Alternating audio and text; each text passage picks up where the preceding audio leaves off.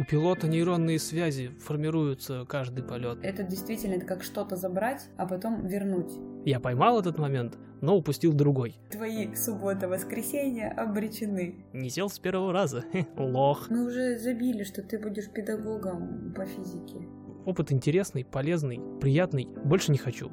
Съезжу на шашлычки в командировку. Это непростительно, так делать нельзя. Это от уровня стресса зависит еще. Прямо ой. Хотя там могли придумать все что угодно. Понятно, что имеются противопоказания, и нам с тобой нужна консультация специалиста. Кабинам экипажа занять служебные места. Cabin crew, please take your seats. У тебя самолет летит? Нет? У меня сейчас только что самолет пролетел. Вот что-то, Да. вот сейчас что-то шумело, было похоже. И мы, я получил вот этот опыт.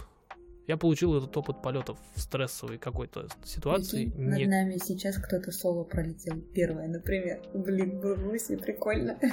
Было бы прикольно, я думаю, что чисто статистически это какой-нибудь уже частный пилот просто летает. Ну, такая была романтичная, такой заход. Ну, чего ты? Вот ты так говоришь, так говоришь, как будто вот типа частный пилот пролетел над тобой на Цесне, это что-то вот прямо вот обычное. Обычная. Вот, Судя по тому, как мы это слышим, часто обычная. Это ты только слышишь. А я здесь живу, и они на- надо мной летают постоянно. Так вот, и Цесны, это- и это Пайперы. обычное, значит, Вау. То, что ты сейчас сказал, имеет э, подтверждение. А если бы мы знали, что, ну, предположили бы, блин, можешь это знать. человек первый раз соло летит, и прямо сейчас, прямо надо мной, а мы тут записываем подкаст. Ну это же так киношно Просто понимаешь, красиво. что прямо сейчас, сегодня, хотя суббота, не знаю, по субботам есть ли чекрайды? Воскресенье у тебя уже тоже. А, уже тоже воскресенье. Мгм. Тем более, в Мгм. воскресенье, наверное, нету чекрайдов. Эти заметки ваши из прошлого вечные вот там.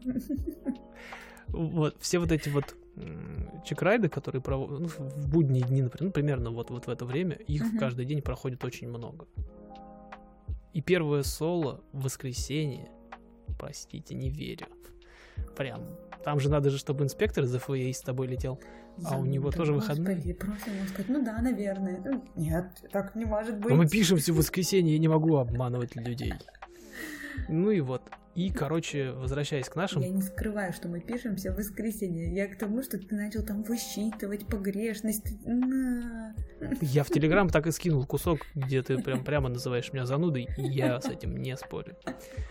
Я, он и есть, иначе бы этого подкаста не существовало. Летающий зануда подкаст называется. Переименовываемся. Короче, я испытал что-то новое. И речь даже не о самом инструкторе, а именно о том, что если что-то случается, там, не знаю, какой-то мелкий отказ, допустим, да, в самолете какой-нибудь, там у тебя вылетает предохранитель, или ты залетаешь в, в облачность, допустим, при этом тебе, например, ничего не угрожает, и ты можешь из нее вылететь. Или у тебя отказывает что-нибудь типа высотомера. Это тоже не смертельно, там есть способы, как это решить, но это приносит тебе определенные дополнительные действия, потому что обычный полет ты просто летишь. Ты знаешь, сейчас вот это дерну вот это, потом поверну вот это, и оно спокойно полетит. Когда что-то случается, ты должен сделать то же самое и что-то еще.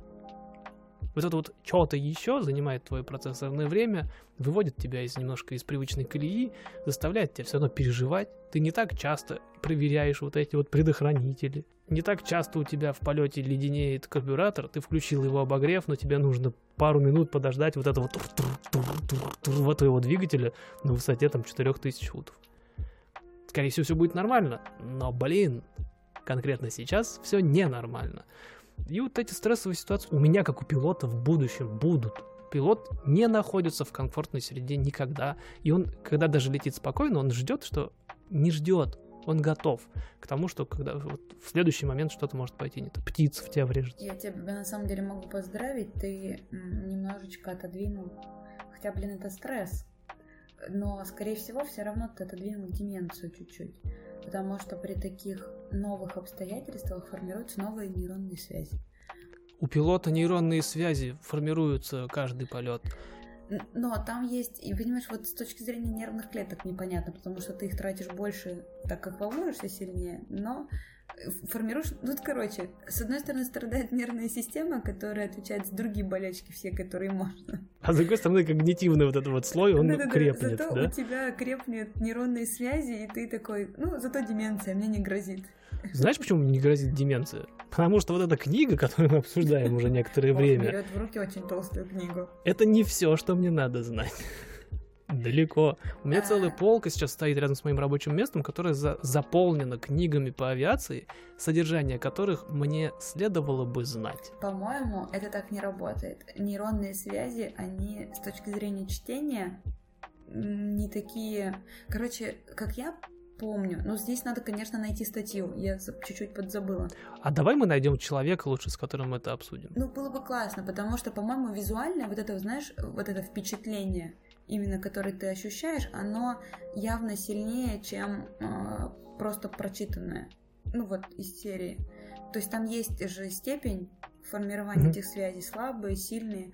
И вот эти вот именно, когда у тебя, знаешь, все органы, ну как, ты ощущаешь, ты видишь, Когда ты ты получаешь практический опыт. Да, это он явно сильнее, чем... То есть одно дело прочитать про Сан-Франциско, я сколько угодно могу прочитать, и моя нейронная связь, если сформируется, то такая хиленькая, и приехать и увидеть Сан-Франциско.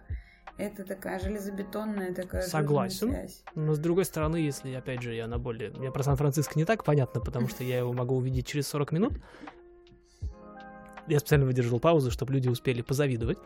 А если перекладывать на более привычную для меня э, сферу, опять же, авиацию, я свои практические навыки гораздо более удобно накладываю на теоретические знания. То есть научиться правильно входить там в какой-нибудь там полет вокруг дерева, есть такое упражнение, ну, вокруг точки, да, Мгм. что ты там выберешь.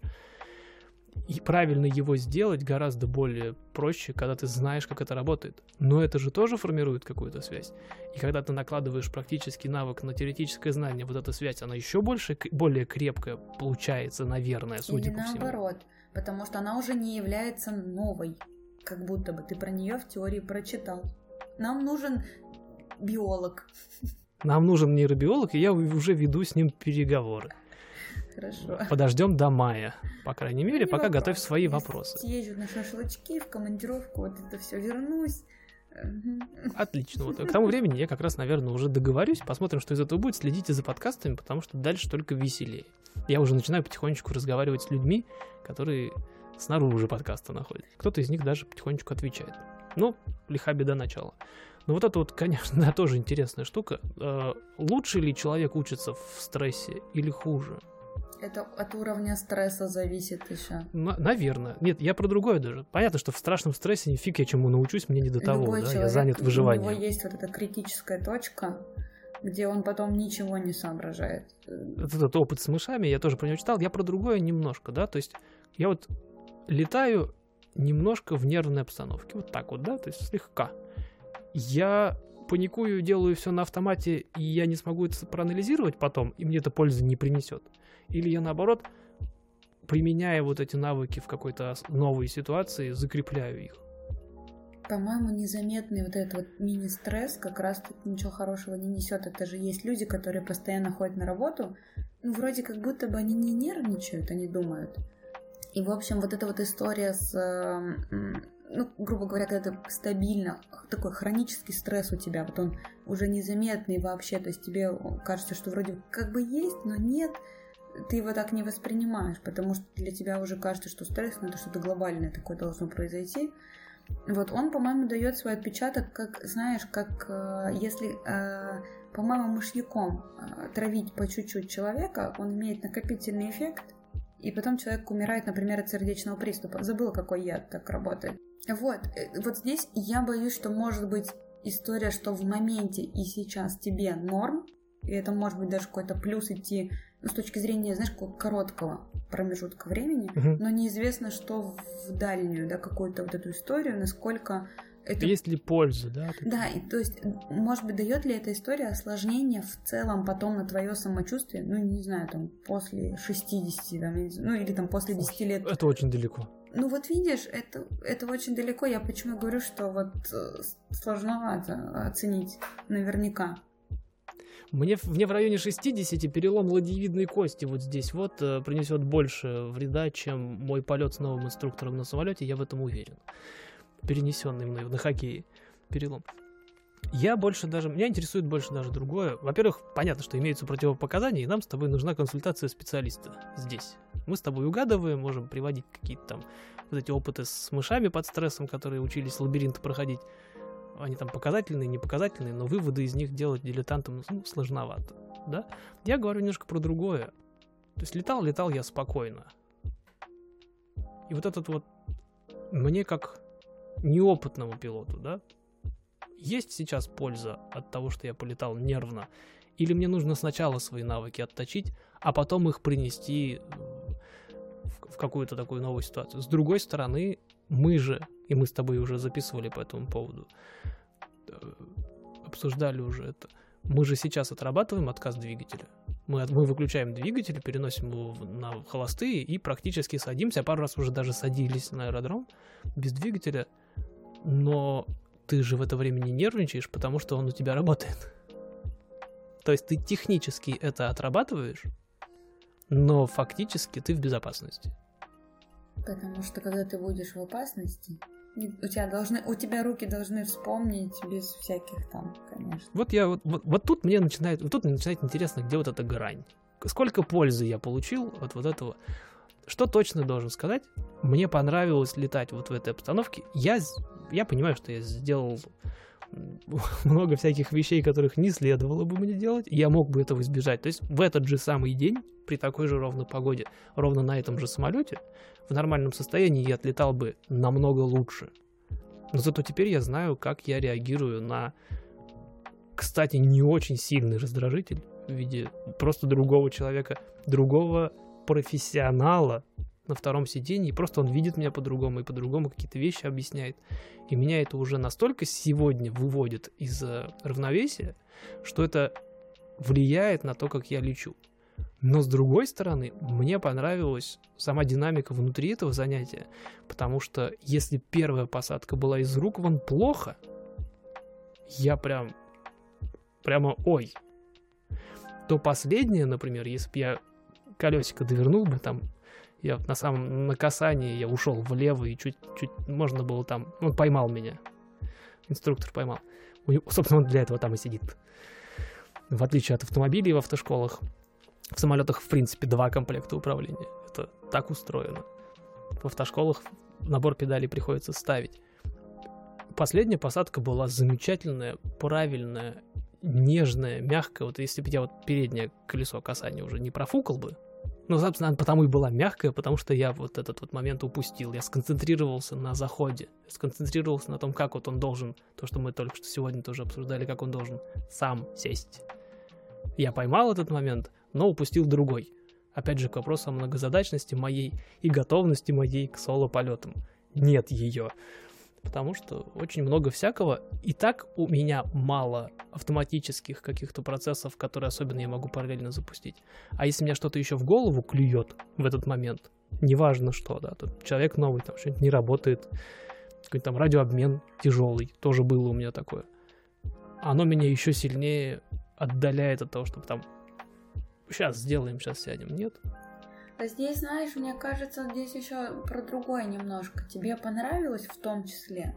Потому что есть, ну, прогресс, что логично. А второе, мы все очень любим, когда с нами случается какой-то э, капец, и если он решается, мы вот это вот ощущение облегченности, такое, о боже, наконец-то это закончилось. То есть вот это, и, а, это действительно это как что-то забрать, а потом вернуть. Типа что-то сессии, типа что-то типа сессии в, интер... в, в институте там где-нибудь в университете, или когда ты картошку копаешь, да? Может быть, я не копала картошку в этом, вот именно с точки зрения как студентами, когда вы едете. Не, у меня просто своя картошка была, я ее копал, и ты вот у тебя 20 соток картошки, когда она заканчивается, думаешь, вот оно, счастье. Да, и при этом ты чувствуешь такой ужас, когда ты видишь эти гектары. Нет, сотки, ладно, гектары ты я махнула. Гектары это ты махнула. Когда ты видишь там, допустим, 10 соток, засеянных картошечкой, да, вот, а вас всего трое, и такой, твою мать, Твое, твои суббота-воскресенье обречены. И вот это вот, кстати, если это переходит на следующий, например, день, вот это вот ты не отдыхаешь на самом деле. То есть ты вот в этом напряжении находишься, что тебе с такой, знаешь, с повинной, в ожидании того, что тебе еще завтра это надо делать. И только да, когда да, ты да, заканчиваешь, и если на следующие выходные тебе не надо никуда ехать, вот момент заканчивания и знание, что следующие выходные, например, свободные, хотя там могли придумать все что угодно, вот это вот невероятное облегчение, это, конечно, пушка. Поэтому, да, вот это кажется, чувство того, что ты справился. Вот, тебе оно, легче конечно... от того, что у тебя вначале было типа прям максимально неприятно, и это неприятно закончилось. Ну, типа, я могу. Вот. И чувак рядом тоже может, и ему тоже, он оказывается норм, он может подхватить, и, ну вот из серии все, типа, все хорошо. Вот, тебе полегчало. Вот это вот чувство того, что я справился, оно дорогого Мне кажется, стоит. Это, вот адреналинчик. Это легкая форма какого-то мазохизма такого вот, ну, эмоционального, да, такого. Потому что есть в этом какой-то кураж. Без него как будто бы такое. Тоже интересно, да, там же что-то где-то впрыскивается, значит, да? Да, да. Что-то вот куда-то там, что-то какие-то там вот я себя просто ловлю на такой мысли, что я не люблю на работе трендец, но я люблю состояние, когда он случается, как быстро у меня начинает работать мозг, как быстрее растет КПД на решение любых задач, и вот этот восторг, когда ты решаешь задачу, и ты прям ловишься на мысли, что иногда тебе такие ситуации крайне необходимы. Но только такие, которые ты точно решишь. Знаешь, такие вот из серии. Вот, ну это, да, конечно... это не про авиацию, конечно. Тут ты, во-первых, не можешь регулировать степень не могу. критичности Особенно, ситуации. Когда ты работаешь с другими людьми и какими-то другими вещами, когда ты зависишь ну, да, от да. Большого количества людей. Это у тебя есть самолет, ты и э, погода, назовем это так. И то, это, и то эта связка непредсказуема. Да, а у меня, э, например, могут участвовать куча людей, причем некоторые даже не догадываются, что они в этом участвуют. Вот. И, и, и ты такой отгребаешь за половину населения города, например, условно говоря, и их поведение. Допустим, это, конечно, такое занятная штука. На Не, в любом случае, в любом случае полезный опыт. Я вот это вот я чувство, я справился, оно закончилось, я его хапнул с удовольствием. Я в итоге понял, что если вот итоги подводить, я понял, что у меня уже есть какие-то такие навыки, которые я даже вот в таком состоянии могу применять. Меня, например, научили разговаривать вслух. Это, кстати, на самом деле небольшой такой барьер. Ты когда летишь, хорошая практика, даже если ты один летишь, э, разговаривать сам с собой даже для контроля прежде я всего. Я так делаю.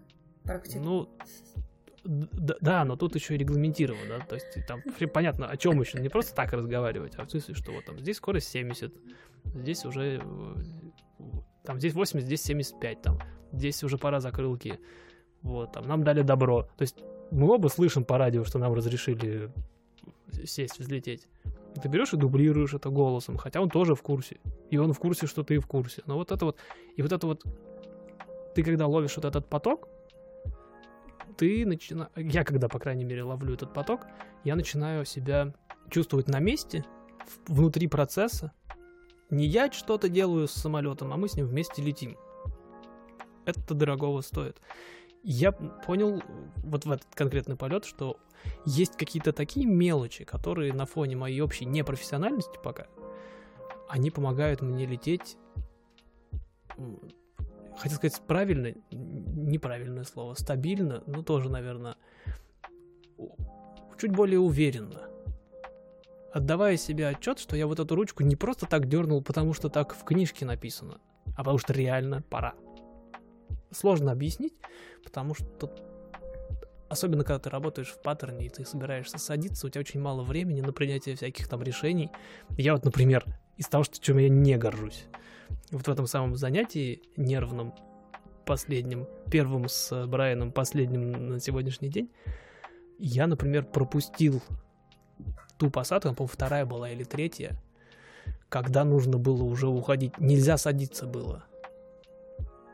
Я лечу, я лечу слишком высоко, слишком быстро. Посадка ну, практически, она либо невозможна, либо очень сложная будет. Пилот не должен садиться, если он не уверен, что он сядет. Это основное правило.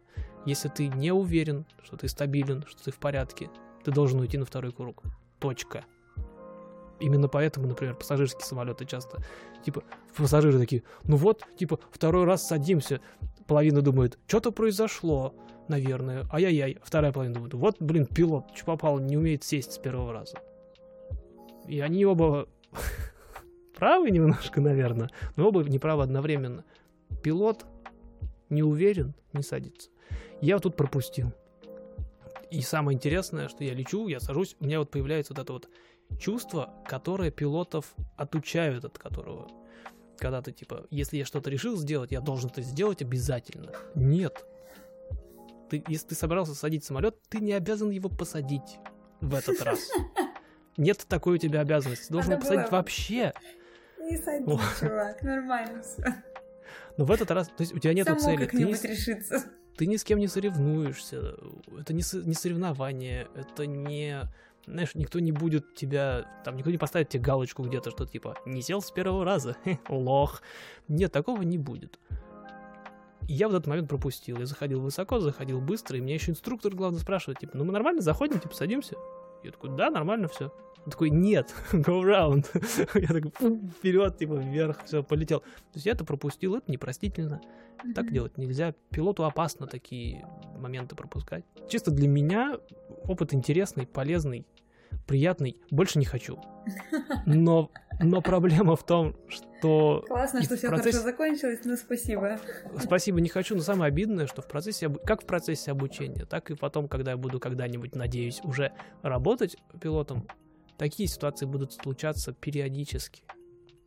И с ними нужно уметь работать. Стрессовые полеты будут.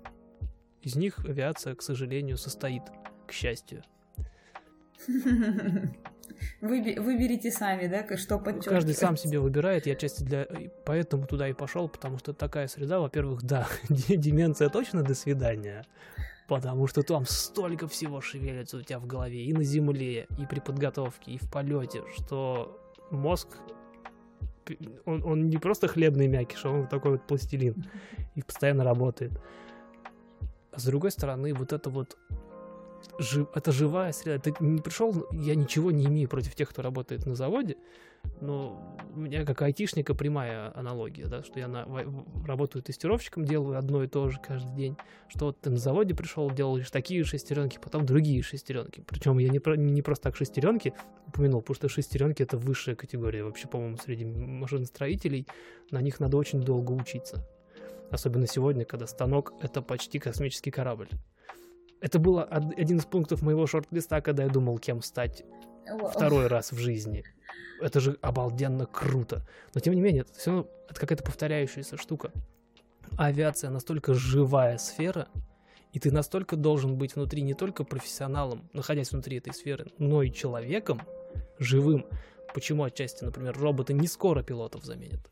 Потому что запрограммировать это, ну, очень mm-hmm. сложно. А могли бы сейчас вести подкаст про шестеренки. Соляви.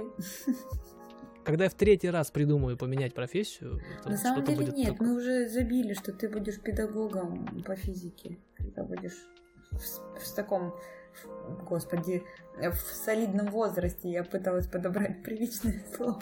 Старость, на пенсии, короче. Да-да-да. Неплохой, и когда я там также, тогда сказал, сейчас скажу, это неплохой вариант, и я бы только за. Вот, поэтому, блин, мы как, зануды. Мы тут, как впихнуть шестеренки теперь сюда?